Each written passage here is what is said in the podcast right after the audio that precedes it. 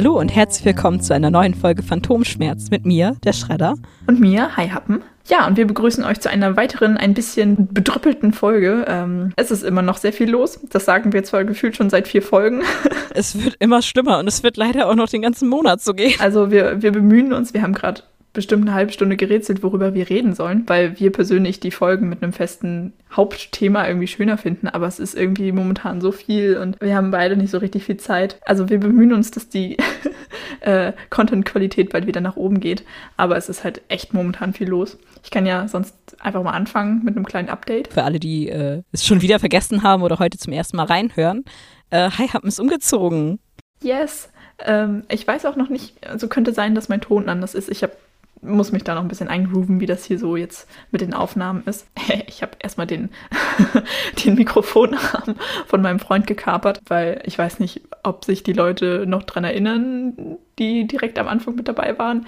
Ich habe so einen komischen äh, Schwanenhals, heißt das, glaube ich. Also das ist eigentlich so ein Ding, das du zum Beispiel irgendwie an die Bettkante machen kannst und dann kannst du so dein Handy so über dich rüberhängen oder so. Also das ist so eine Handyhalterung an so einem langen, verbiegbaren Rad quasi. Und das hatte ich jetzt immer als ähm, Mikrofonhalter, weil ich zu geizig bin, mir einen richtigen Mikrofonarm zu kaufen. Ich habe das Gefühl, dass der Raum ein bisschen halt, aber da, da arbeiten wir noch dran.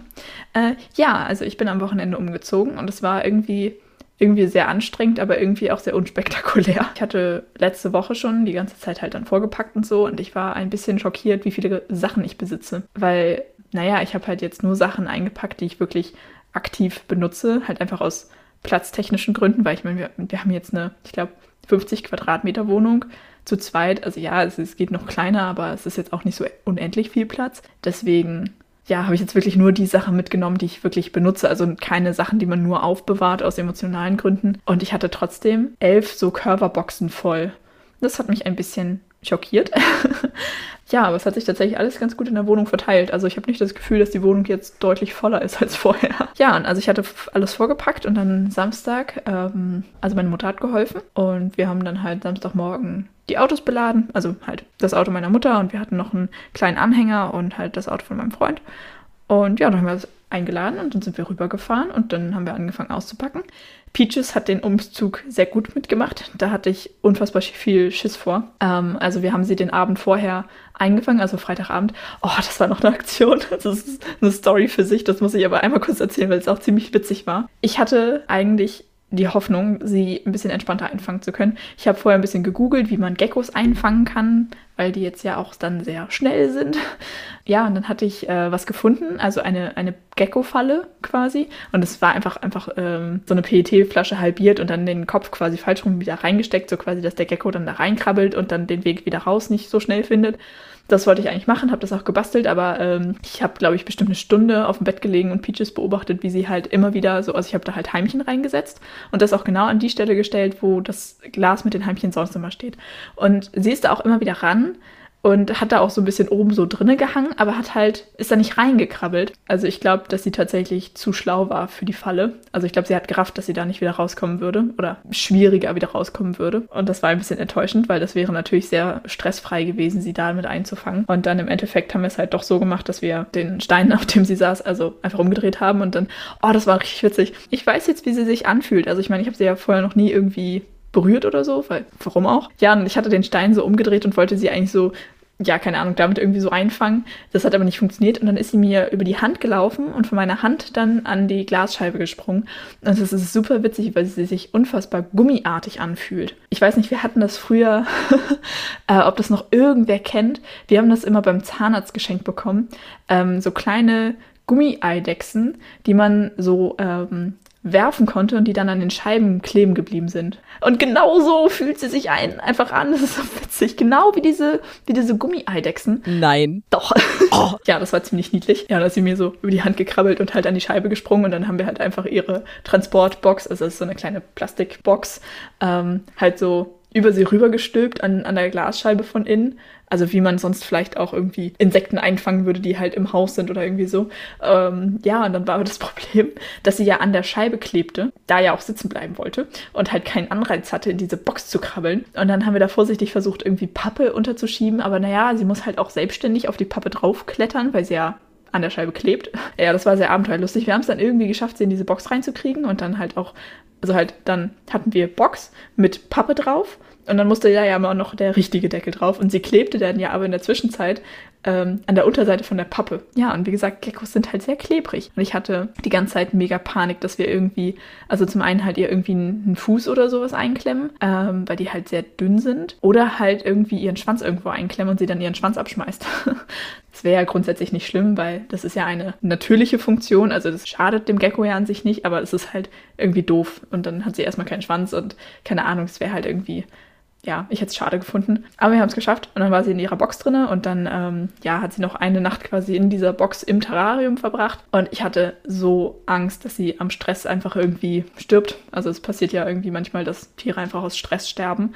Da hatte ich richtig Panik vor. Ähm, aber ich habe dann noch abends gesehen, dass sie halt sogar abends dann in der Box rumgekrabbelt ist und so und ich hatte ja die, den Transport von ihrem ersten Zuhause zu mir, also, also diesen Transport hatte ich als Vergleich und ähm, als sie zu mir gekommen ist, saß sie die ganze Zeit irgendwo versteckt in der Box, hat sich nicht bewegt, ist nicht rausgekommen, gar nichts. Ach genau, und ähm, ich weiß jetzt auch ganz offiziell, dass sie ein Weibchen ist. Also das war ja bis jetzt nur eine, eine Vermutung. Geckos muss man halt von unten gesehen haben, um zu wissen, welches Geschlecht es ist.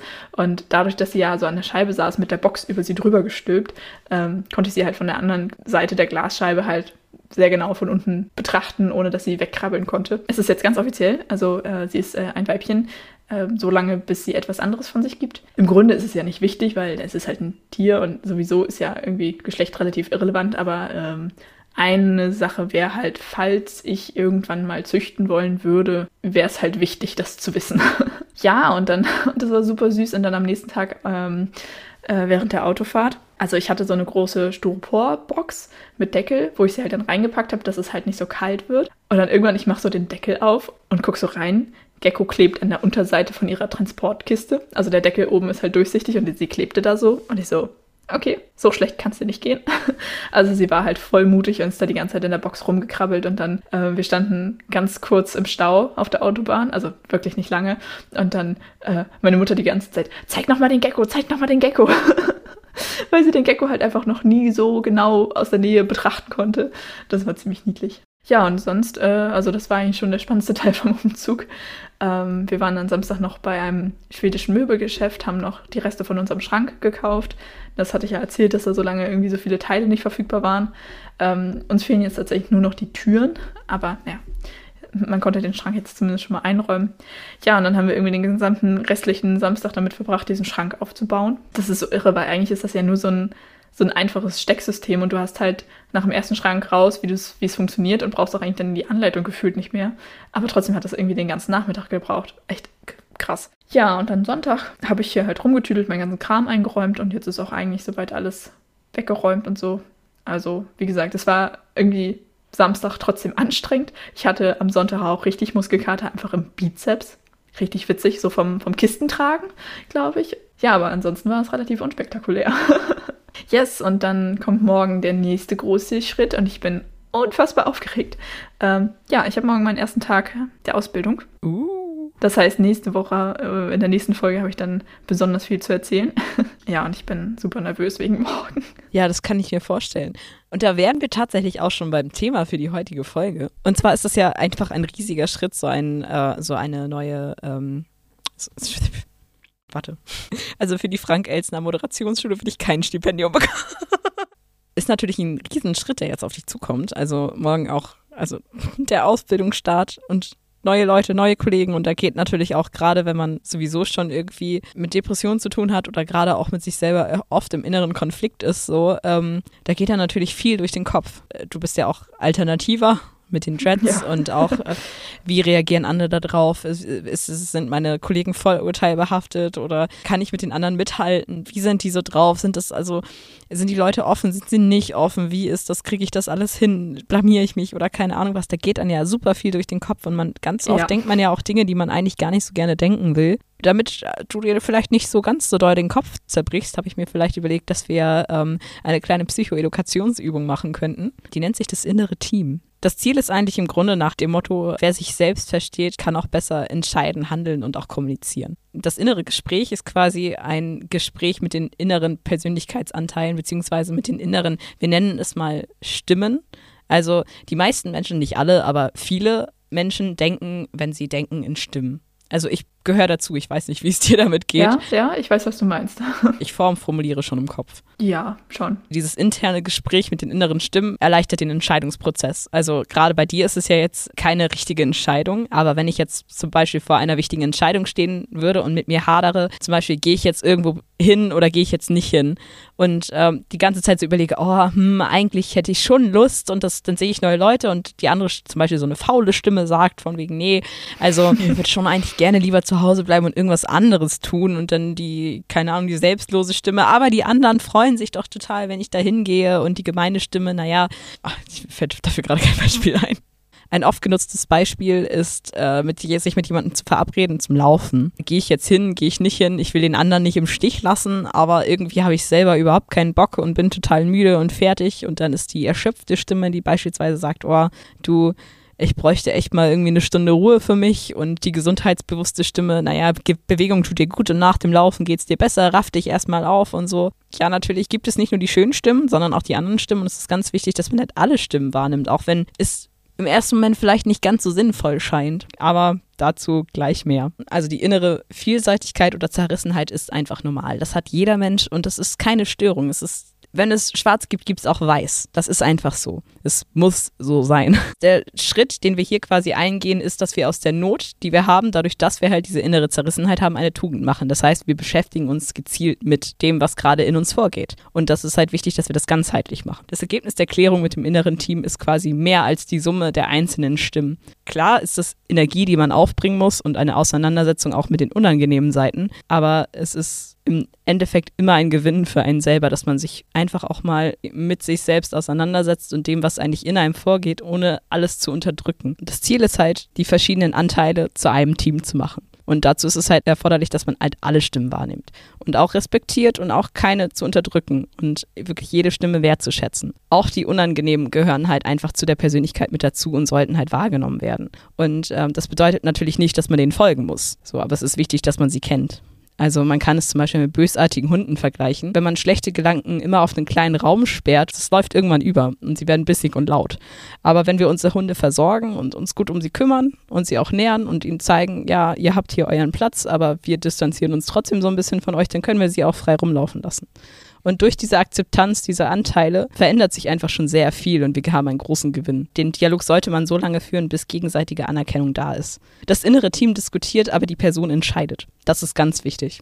Also wir nehmen die Situation wahr, bewerten, klären Ziele und Standpunkte, aber im Endeffekt sind es immer wir, die die Entscheidung treffen. Also die Person nicht irgendeine Stimme von denen alleine. Ich glaube, bei Kant wird das auch der innere Gerichtssaal genannt. Das Ergebnis daraus wäre quasi, wenn wir die geliebten und ungeliebten Anteile zulassen, dass wir Klarheit gewinnen, Sicherheit und vor allem auch Offenheit. Und dabei geht es halt nicht, dass wir irgendwie moralisieren sollen, sondern akzeptieren. Das klingt, das klingt voll gut, finde ich. Ja, also klar, diese Anteile sind da, aber wir sollten versuchen, sie nicht in gut und schlecht einzuteilen. Und das ist ja auch bei der Achtsamkeit halt so ein ganz großes Thema, dass man halt Dinge wahrnimmt, ohne sie zu bewerten. Was halt gar nicht so leicht ist. Nee, echt nicht. was oder ein Problem, was ich oft habe, was in eine ähnliche Richtung geht, dass wenn ich mich über irgendwas aufrege oder auf irgendwas oder irgendwen wütend bin, mich dann am Ende noch mehr darüber aufrege, dass ich mich überhaupt aufrege. Und wenn man es dann einfach schaffen würde, einfach dann zu akzeptieren, dass man jetzt gerade wütend ist und dass das ja aber auch wieder aufhört, sodass es einfach jetzt da ist, das wird es, glaube ich, schon mal besser machen, weil man dann sich zumindest nicht mehr darüber aufregt, dass man wütend ist. Ja, dass man es halt nicht als eine negative Emotion, sondern oder halt ein äh ja eine schlechte Sache, sondern als eine Vielseitigkeit an Emotionen wahrnimmt. Krass. Okay, cool. Also jetzt nochmal, um auf das innere Team zurückzukommen. ähm, wie eine Diskussion in einem größeren Verband mit Leuten, nur halt im Kopf. Da hätte ich heute mal richtig Lust drauf, das mit dir zu machen. Es ist gar nicht so leicht, irgendwie alle Stimmen auf einmal so spontan wahrzunehmen. Deswegen habe ich hier so ein paar vorbereitet, die ich mit dir so durchgehen würde, was so Anteile sein könnten. Vielleicht fallen dir aber auch eigene ein. Dann könnten wir da mal so ein bisschen durchgehen was dir dazu einfällt oder ob da gerade eine, ob du da eine Stimme hörst oder nicht und ob die Stimme vielleicht lauter oder eher leiser ist. Wie würdest du die so einteilen? Das Diskussionsthema ist, wie gehen wir mit dem Tag und mit der Situation um, dass morgen unsere Ausbildung losgeht? Richtig? Richtig. Okay, dann würde ich einfach mal alphabetisch anfangen. Die antreibende Stimme, was könnte die sagen? Naja, auf jeden Fall, dass ich halt meine Ausbildung machen möchte. Es geht ja um meine Zukunft so und ich habe da ja auch Bock drauf. So, ich habe Bock, was Neues zu lernen und ich habe mich ja bewusst für diese Ausbildung entschieden und möchte das ja machen. So. Glaubst du, die Stimme ist laut? Ja, ne? Ja, auf jeden Fall. So dieses Argument, das ist halt das, was ich mir ausgesucht habe und das ist das, was ich machen möchte. Das ist halt quasi direkt das Argument, warum ich mich vor diesem Tag nicht drücken kann. Oder das schließt es halt von Anfang an aus, dass ich mich nicht davor drücken kann. Und wenn du das jetzt mal als quasi richtig als so eine Ich-Aussage treffen würde, was würde so in einem Satz? Ich möchte meine Ausbildung machen die anspruchsvolle Stimme? Fällt dir was dazu ein? Ich möchte alles richtig machen und ich habe irgendwie auch den Anspruch an mich selbst, es sehr gut zu machen. Gerade weil mir im Vorfeld oft gesagt wurde, dass ich möglicherweise durch mein Abitur ein bisschen überqualifiziert bin. Dementsprechend habe ich mir halt vorgenommen, die Ausbildung mit den besten, bestmöglichen Noten abzuschließen. Also dann als eine Aussage, ich möchte meine bestmöglichen Leistungen erbringen. Ja, also die würde ich auf jeden Fall im Auge behalten, dass das dich nicht zu sehr unter Druck setzt. Dann äh, die kompromisslose Stimme ich bin für die Ausbildung angemeldet und nicht hingehen ist halt irgendwie keine Option. Der Kritiker. Emotional regt sich da bei mir gerade ganz viel, aber ich weiß gerade nicht, wie ich das in einen Satz packen soll. Dann gehen wir mal nach und nach durch. Was kam als erstes? Ja, so dieses einfach der Selbstzweifel, dass ich es bestimmt verkacken werde oder irgendwas mache, um mich zu blamieren. Und naja, auch einfach, dass ich halt auch einfach richtig Pech haben könnte und da nur Vollidioten rumrennen und ich mhm. einfach die nächsten zwei Jahre keine Freunde haben werde. Ich weiß nicht, ob das Kritik ist oder einfach nur Pessimismus. Die selbstzweifelnde Stimme, was könnte die so in einem Satz sagen? Also der Kritiker spaltet sich so auf. Ich, ich stehe manchmal so neben mir, ich werde mich garantiert blamieren. Irgendwas richtig Dummes machen.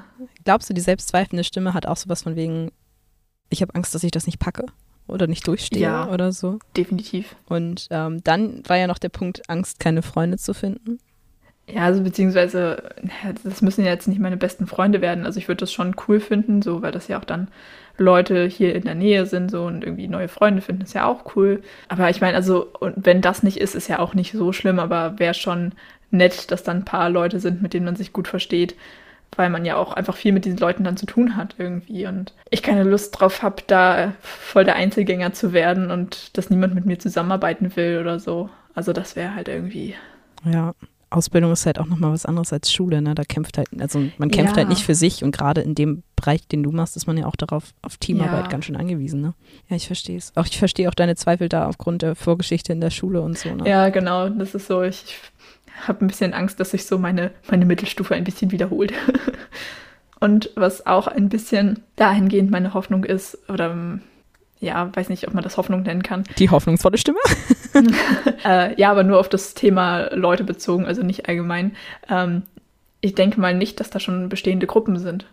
Also nicht ja, in der stimmt. Schule, das halt, also so in der, gerade in der Mittelstufe ist es halt dann aus den vorherigen Klassen oder so von der Grundschule her oder es gibt halt schon Freundesklicken, zu denen du dann dazugeworfen wirst und dich dann da orientieren musst. Aber ich meine, bei der Ausbildung, vielleicht sind da mal irgendwie zwei Leute, die sich schon kennen oder schon befreundet sind, aber ich denke mal, dass da auch ganz viele Leute einzeln neu hinkommen. Mhm, ja, das stimmt. Anders als in der Schule, wo man ja irgendwie so seinen seinen Jahrgang irgendwie hat, wo man dann halt schon Leute kennt oder eben nicht kennt oder schon Freundesgruppen hat, das kann ich mir irgendwie nicht vorstellen, dass da jetzt so schon so super viele Gruppen sind, weil ich meine, sich als Gruppe auf eine Ausbildungsstelle zu bewerben, also wie gesagt, vielleicht irgendwie zwei zusammen oder so, aber mehr glaube ich nicht. Ich drücke dir die Daumen.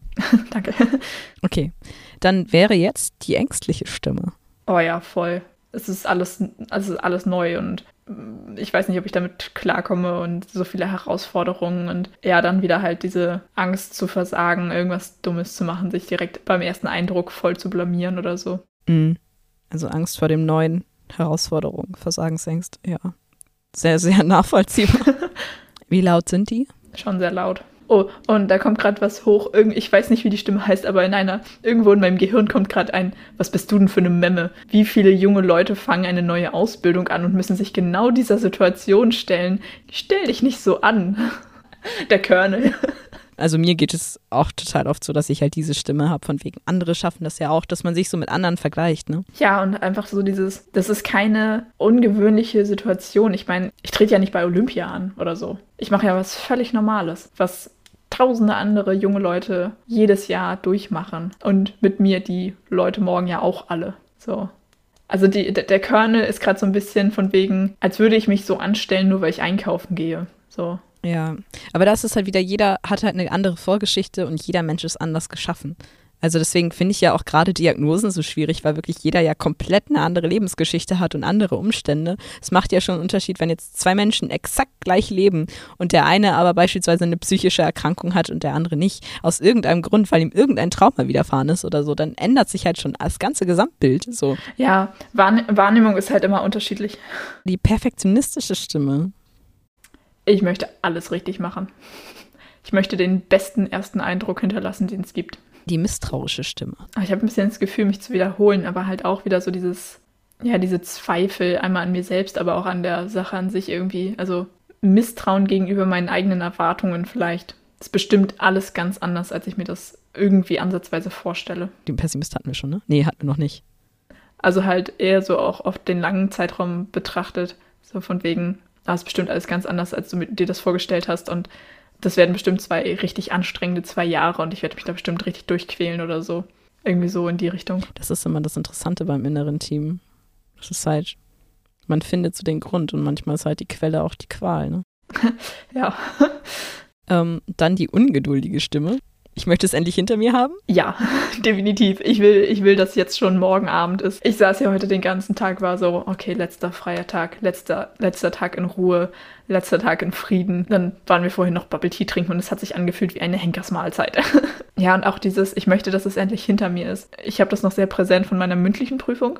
Ich war vor der mündlichen Prüfung auch sehr nervös. Und dann dieses Gefühl, hinterher es geschafft zu haben. Also ja klar, eine mündliche Prüfung ist natürlich was viel, ich sag mal, endgültigeres als eine Ausbildung, weil ich meine, so wenn ich morgen Abend dann zu Hause bin, muss ich ja dann Donnerstag wieder los und Freitag wieder und dann die Woche drauf jeden Tag weiter. Aber so, wenn man so dieses, das einmal geschafft haben, einmal da gewesen zu sein, die Leute kennengelernt zu haben und so, ich möchte, dass das endlich, dass ich das schon hinter mir habe, weil das halt der schlimmste Teil am Ganzen ist irgendwie. Nachvollziehbar. Wenn der erste Schritt geschafft ist, dann wird das, dann läuft das das andere. So, ja, ne? genau. So, dann hat man so den Überblick, okay, gut, das und das kommt so ungefähr auf mich zu. Allein schon den Weg dahin sicher zu kennen. Also ich bin schon mal zu dem Gebäude, bin ich schon mal gefahren mit der Bahn. Also ich weiß, wie ich da mit der Bahn hinkomme und wie ich da dann noch von der Bahn zu Fuß hinlaufe. Aber ich war noch nicht in dem Gebäude drinne.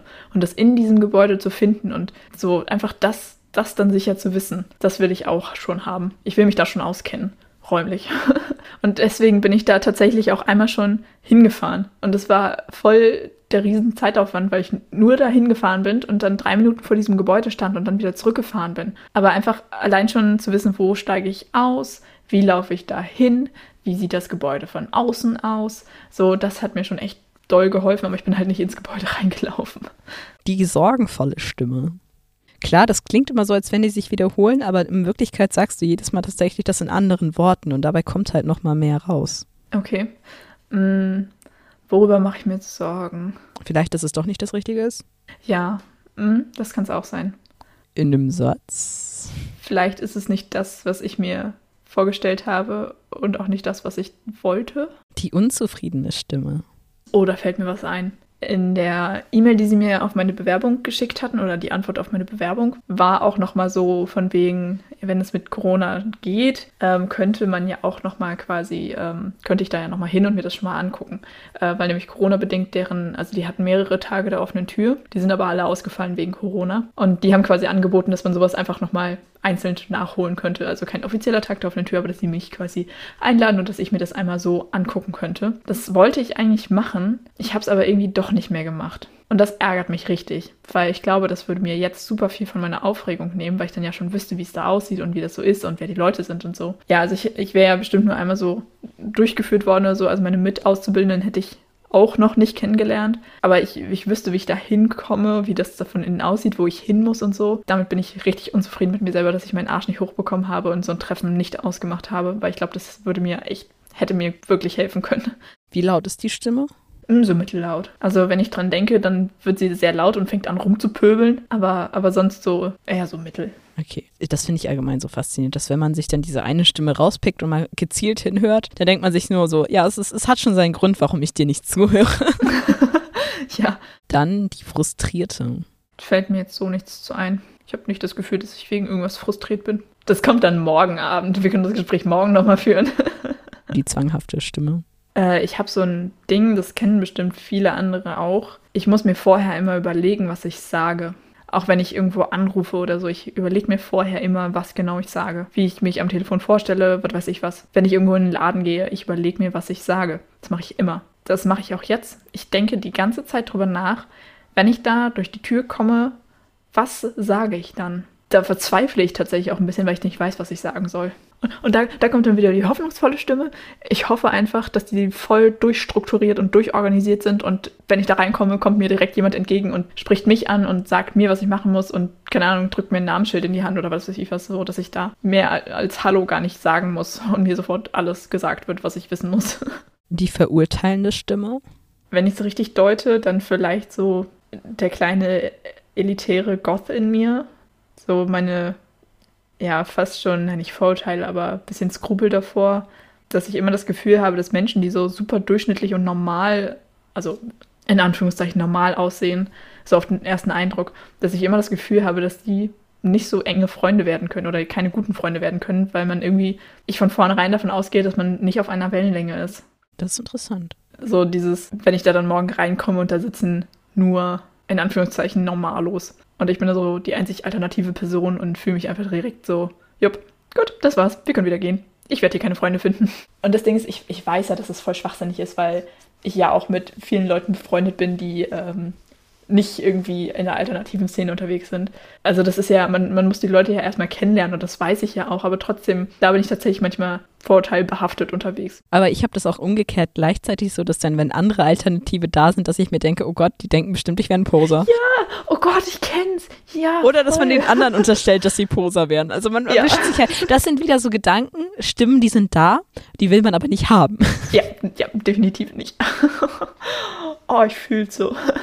Dann wäre die nächste Stimme der Showman. Also ich nenne die Stimme immer der Künstler. Ich habe so ein Bild vor Augen und das, oh Gott, ich schäme mich dafür, das auszusprechen. Ich habe so ein Bild vor Augen, wie ich so, ähm, ich sag mal so, als Klassenbeste immer vorne mit dabei bin. Teilweise wie auch in meinen Leistungskursen, in, in einigen Kursen, dass ich halt so hauptsächlich das Unterrichtsgespräch mitführe.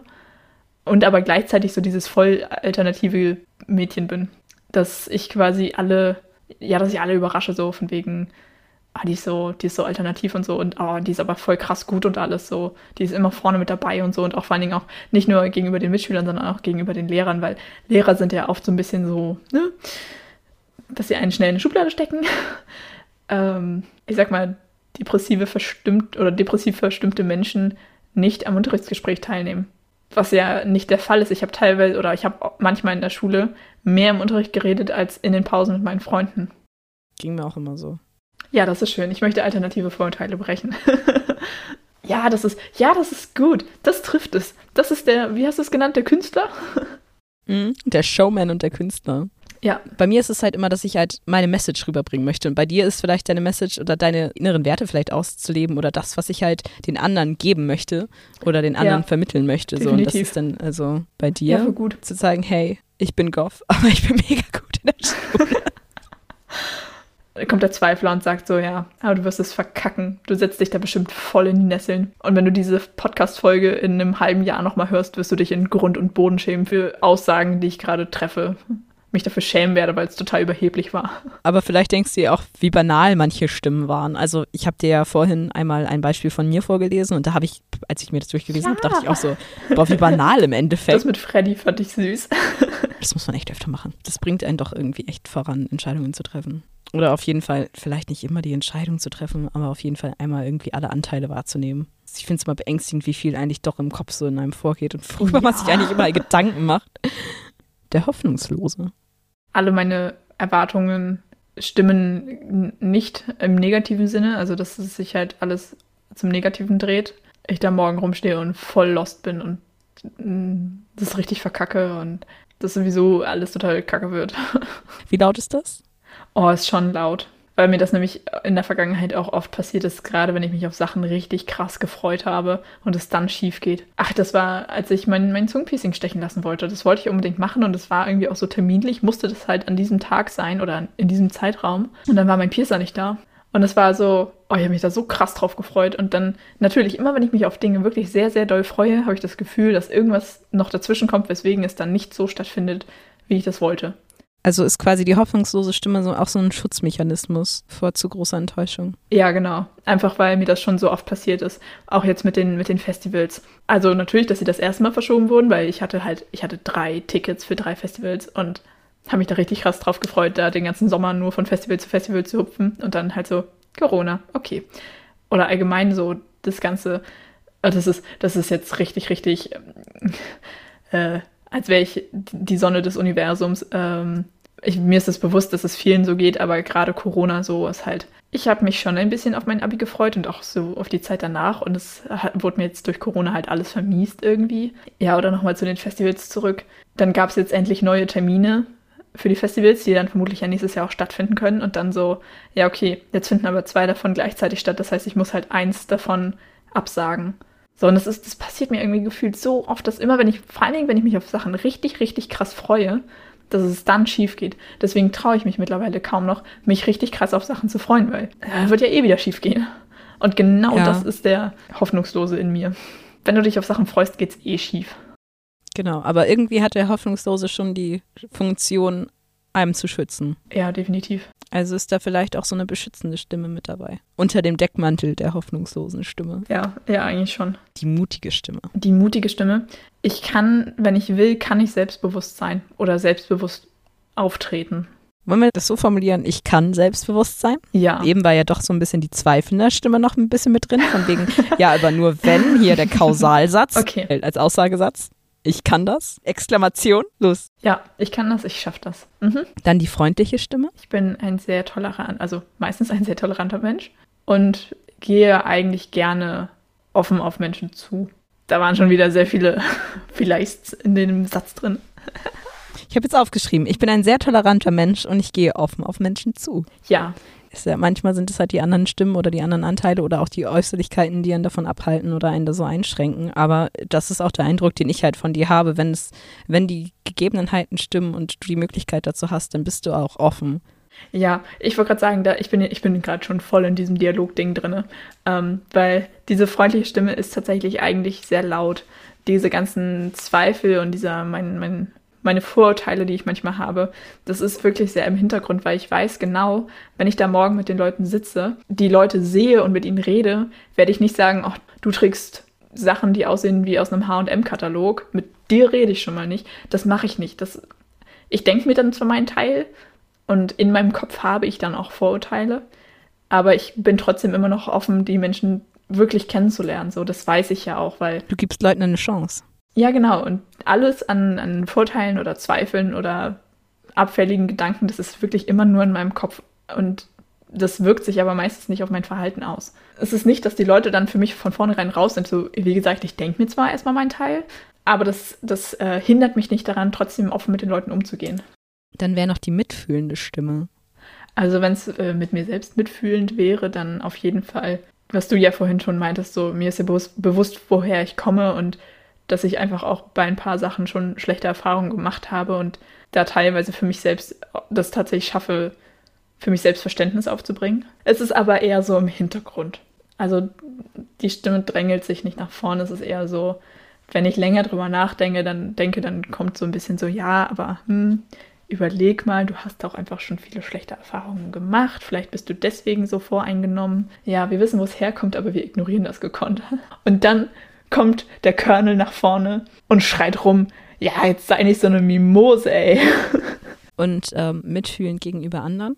Vielleicht sowas im Sinne von, wir sitzen alle in einem Boot und dann, das schweißt ja, ja auch irgendwie zusammen. Ja, schon. So. Genau. Das ist ja auch das, was ich vorhin schon mal irgendwie ein bisschen so, die sind da ja auch alle einzeln und neu und haben ja auch alle ihren ersten Tag. Es ist ja nicht, dass ich in ein bestehendes System dazukomme. So, es ist ja, wir kommen da ja alle zusammen neu hin. Ja, den anderen geht es ja genauso wie mir. Oder sie sind in der gleichen Situation wie ich. Das auf jeden Fall. Ja, können wir so stehen lassen, oder? Ja. Die zuversichtliche Stimme. Das wird alles voll toll und es wird richtig cool und du wirst voll viele coole Sachen lernen und neue Leute kennenlernen und Freunde finden. Nicht du, ich. Lol. Es ist für dich leichter, das dann in der zweiten Person Singular auszusprechen, ne? Ja, irgendwie schon. Dann nochmal mit ich. Ist psychisch wichtig. Das wird alles voll cool und ich werde voll viele neue Sachen lernen, die mich richtig interessieren und ich werde viele coole neue Leute treffen und neue Freunde finden. Die zufriedene Stimme. Ich habe es überhaupt geschafft, mir einen geilen Ausbildungsplatz zu suchen. Dann die dankbare Stimme. Ich bin dankbar dafür, dass ich an einer privaten Schule das machen kann, weil die dadurch halt sehr viel entgegenkommender sind, was es mir halt viel, viel leichter macht. Die stolze Stimme.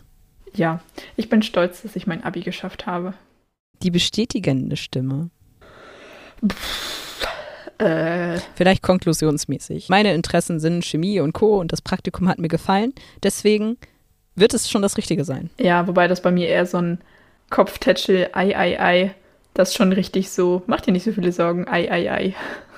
Also ja, ja, da ist eine bestätigende Stimme, die mir sagt, dass ich das Richtige mache. Aber auf einer emotionaleren und nicht rationalen Ebene. Ja, beziehungsweise ich habe eher das Gefühl, dass sie mir das sagt, weil sie mir das sagen sollte und nicht, weil ich das so empfinde. Okay, du, du misstraust deiner eigenen Stimme. Interessant. Mhm. Dann die achtsame Stimme. Es ist okay, dass ich mich so fühle aktuell und dass ich aufgeregt bin. Besser könnte man es nicht formulieren. Das übernehme ich direkt so.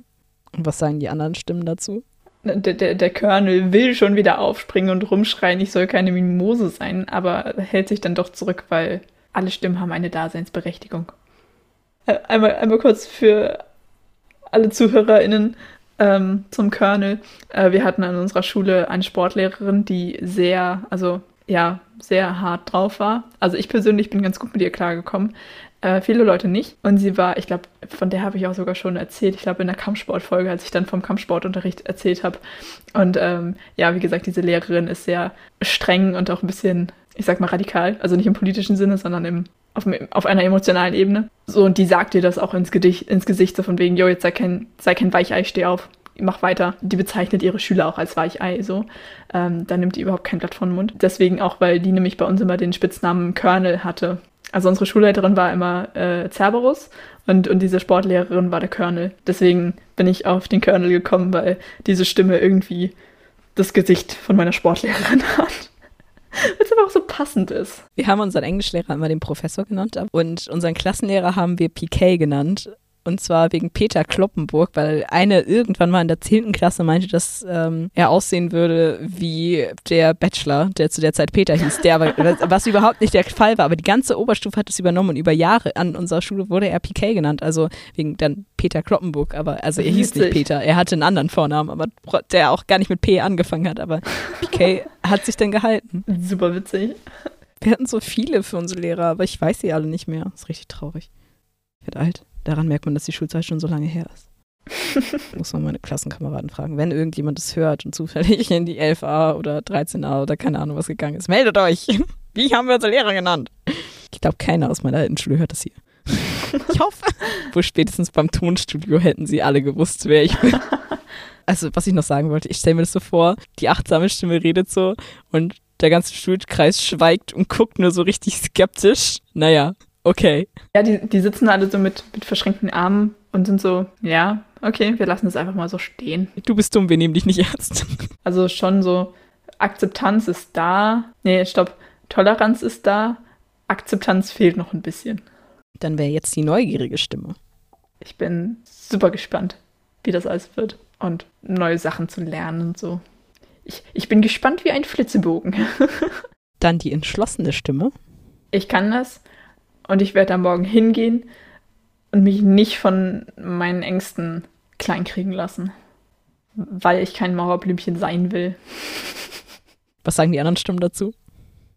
Die sitzen da, zucken nur mit den Schultern. Hm, wenn du meinst. Aber merkst du, dass sich da was verändert? Ja, voll.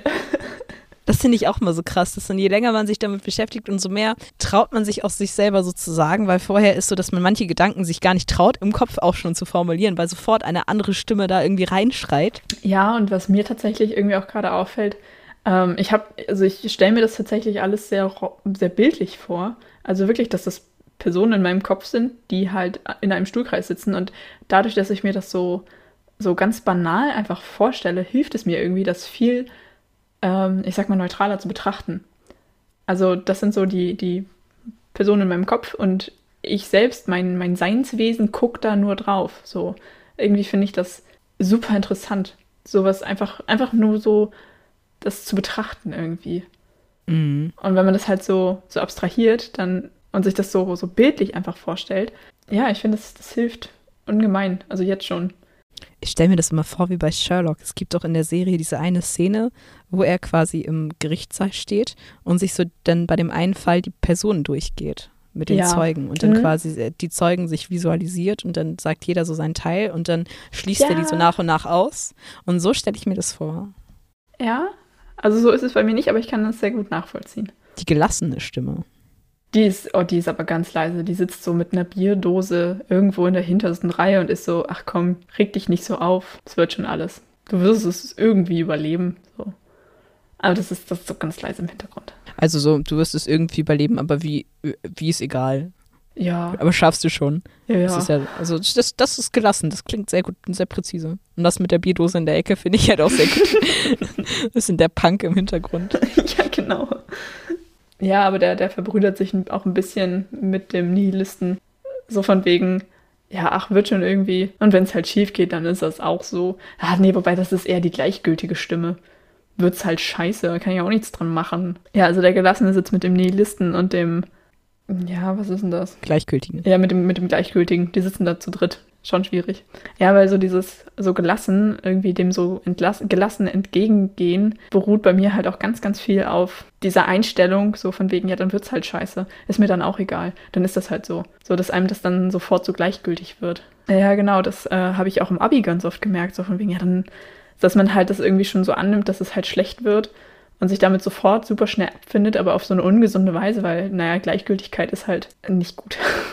mir werden Dinge sehr schnell sehr gleichgültig und ich habe da immer ein bisschen Angst vor, wenn mir Dinge gleichgültig werden, weil das von meiner Position her, glaube ich, ganz, ganz schlecht ist. Krass. Ja. Interessanter Aspekt. Darüber habe ich noch nie nachgedacht. Jetzt könnte die stolze Stimme dir sagen, hey, gut gemacht. hey, immerhin ist es dir nicht gleichgültig, was morgen passiert. Ist doch gut, dass du da so viel drüber nachdenkst. Der Positive. Ist das der Positive? Wollen wir das den Positiven nennen? Ja. Der, der freut sich, dass es mir nicht egal ist. Weil es ist tatsächlich alles besser als Gleichgültigkeit bei mir. Und wenn ich wütend bin, dann ist es auch gut, aber Hauptsache ist es mir nicht egal. Und vor allem der Positive kennt dich sehr gut, weil er weiß, was du eigentlich willst, während quasi der Gelassene einfach nur versucht, dich zu beschützen. Weißt du? Ja, stimmt. Das ist, das ist tatsächlich gerade, das ist mir gerade aufgefallen. Ich bin sehr glücklich, dass es mir nicht gleichgültig ist. Nee, jetzt mal ohne Scheiß, das ist mir gerade in diesem Moment bewusst geworden, dass das voll gut ist, dass es mir nicht egal ist. Weil wenn es mir egal wäre, dann wäre die Kacke richtig am Dampfen. Aber sowas von. Und es ist gut, dass es mir nicht egal ist. Es ist gut, dass ich dem Ganzen so emotional aufgewirbelt entgegentrete. Wenn ich dem Ganzen gleichgültig entgegentreten würde, wäre halt, ja, das wäre das wär richtig mies. Ich habe gerade so, ein- so ein Dauergrinsen im Gesicht, weil ich einfach gerade so eine Erkenntnis hatte. Das ist ja großartig. Ich bin dafür, dass wir die Folge so nennen. Es ist gut, dass es mir nicht egal ist. Nee, wirklich. Irgendwie, oh, Erkenntnis des Tages. Ja, weil das ist, das zeigt es ja auch, dass, es zeigt ja auch, dass es mir wichtig ist. So, und dass ich das ja, dass ich damit ja auch irgendwie was erreichen will. Dass das Ganze irgendwo hinführen soll. In eine bestimmte Richtung, die ich mir gerne selber aussuchen möchte. Und das ist nicht so. Es ist dein Weg. Ja, und ich hatte das halt so gerade in der ja, 12. Klasse, dass ich teilweise so war, ja, ist mir auch egal. Ja, dann mache ich mein Abi halt nicht. Fickt euch alle. So. Und das ist eine ganz, ganz schlechte Einstellung, weil wenn du an die Sache rangehst mit, ist mir egal, dann wird's halt auch nichts. Dann hast du ja auch keinen Ehrgeiz und kein gar nichts. Und das ist, glaube ich, der größte Antriebskiller, den es geben kann. Ist mir egal. Mir fällt das auch bei anderen Leuten auf. Wenn Leute gleichgültig auf Dinge reagieren, macht mich das immer wütend oder verzweifelt. Weil das zeigt ja, dass sie mit dem, was sie tun, nicht glücklich sind. Oder das, was sie gerade, den Weg, den sie gehen, wenn es dir egal ist, warum, warum gehst du dem denn nach oder warum machst du es dann, wenn es Ja, eigentlich im Grunde so, genau. so sinnlos ist? Ja, oder auch wenn man irgendwie, ich sag mal, sich mit irgendwem streitet und dann halt der Person irgendwas sagt und die nimmt es halt mit so absoluter Gleichgültigkeit auf, denkt man sich so, aha, so, so. Es ist dir also völlig egal, was ich dazu sage, fühle oder denke. Mhm, okay, spannend. Ja, es ist sehr verletzend, finde ich. Ja. Und irgendwie auch abwertend. Egal ist schon echt eine negative Sache. Ja, finde ich schon. Also ich meine jetzt egal in einem negativen Sinne. Aber ich meine, sagen wir mal, okay, du willst ein blödes Beispiel, du willst Eis essen gehen mit jemandem zusammen und der fragt dich, was möchtest du für ein Eis? Es ist ja ein Unterschied, ob du sagst, ach, ist mir egal, ich bin mit allem zufrieden, ich würde mich über jede Eissorte freuen, oder ob du sagst, ja, ist mir egal, ich finde sowieso alles scheiße.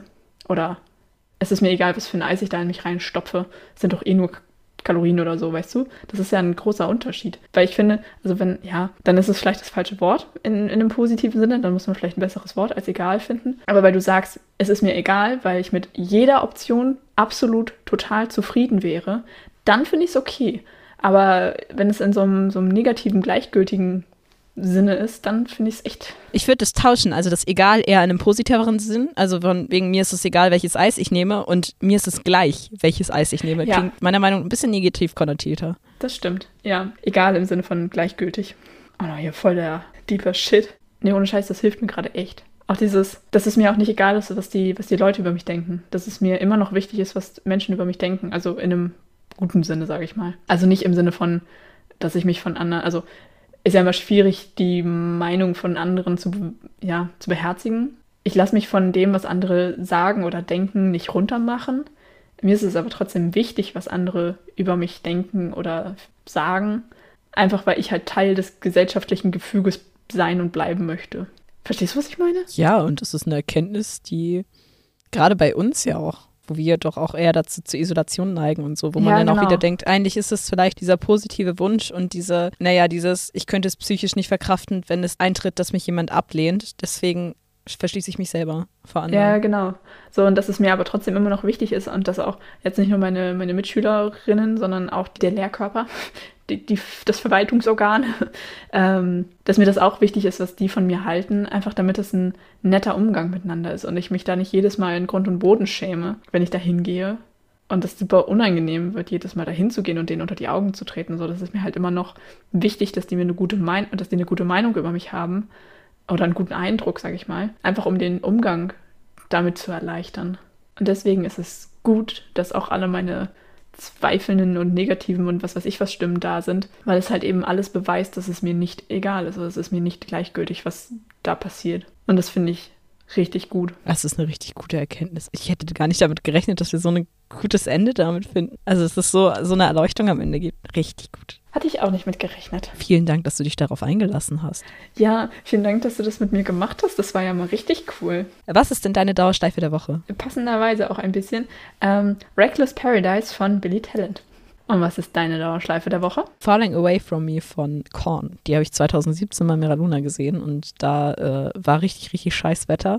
Wir hatten nichts mehr, weil unser Zelt zerrissen ist schon. shit. und dann das Konzert wurde nach hinten verschoben und war dann um 1 Uhr nachts und es hat halt geregnet. Wir hatten keine trockenen Klamotten mehr. Es war wirklich alles durchnässt. Unsere Schlafsäcke waren durchnässt. Meine Freundin, mit der ich da war, hatte halt so ein Kissen mit und das Kissen konntest du so ausbringen und wir hatten halt Oh kein no. Zelt, keine, keine Unterkunft, nicht ein trockene Socke mehr, gar nichts mehr. Wirklich unsere kompletten Sachen. Es war alles durchweicht. Und da war ja gerade 2017 war da ja das Hochwasser.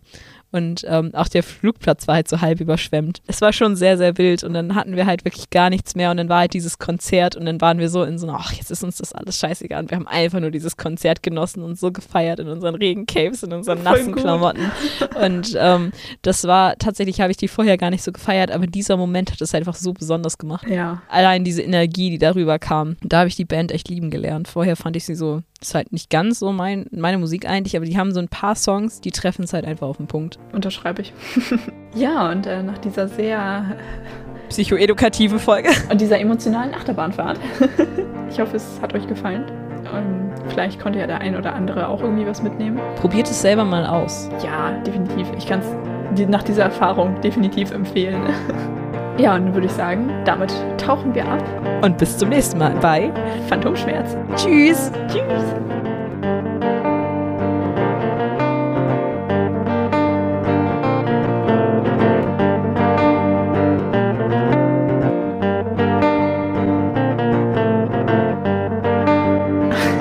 Das ist so krass, wie wir einfach schon 18 Folgen haben und dieses Problem immer Ja. noch nicht gelöst haben. Ja, ähm, Äh, warte, warte, ich, ich krieg das hin. Spricht mich an und, oh Gott, jetzt habe ich das Mikrofon gehauen. Ähm, habe ich das Terrarium nochmal neu gestaltet? Ugh. Reden kann ich nicht mehr. Habe ich das Terrarium nochmal neu gestaltet und, ähm, na, was kann ich für Sie tun? Aha, und dieses Känguru. Sehen das Sie ist nicht nur in meinem Kopf.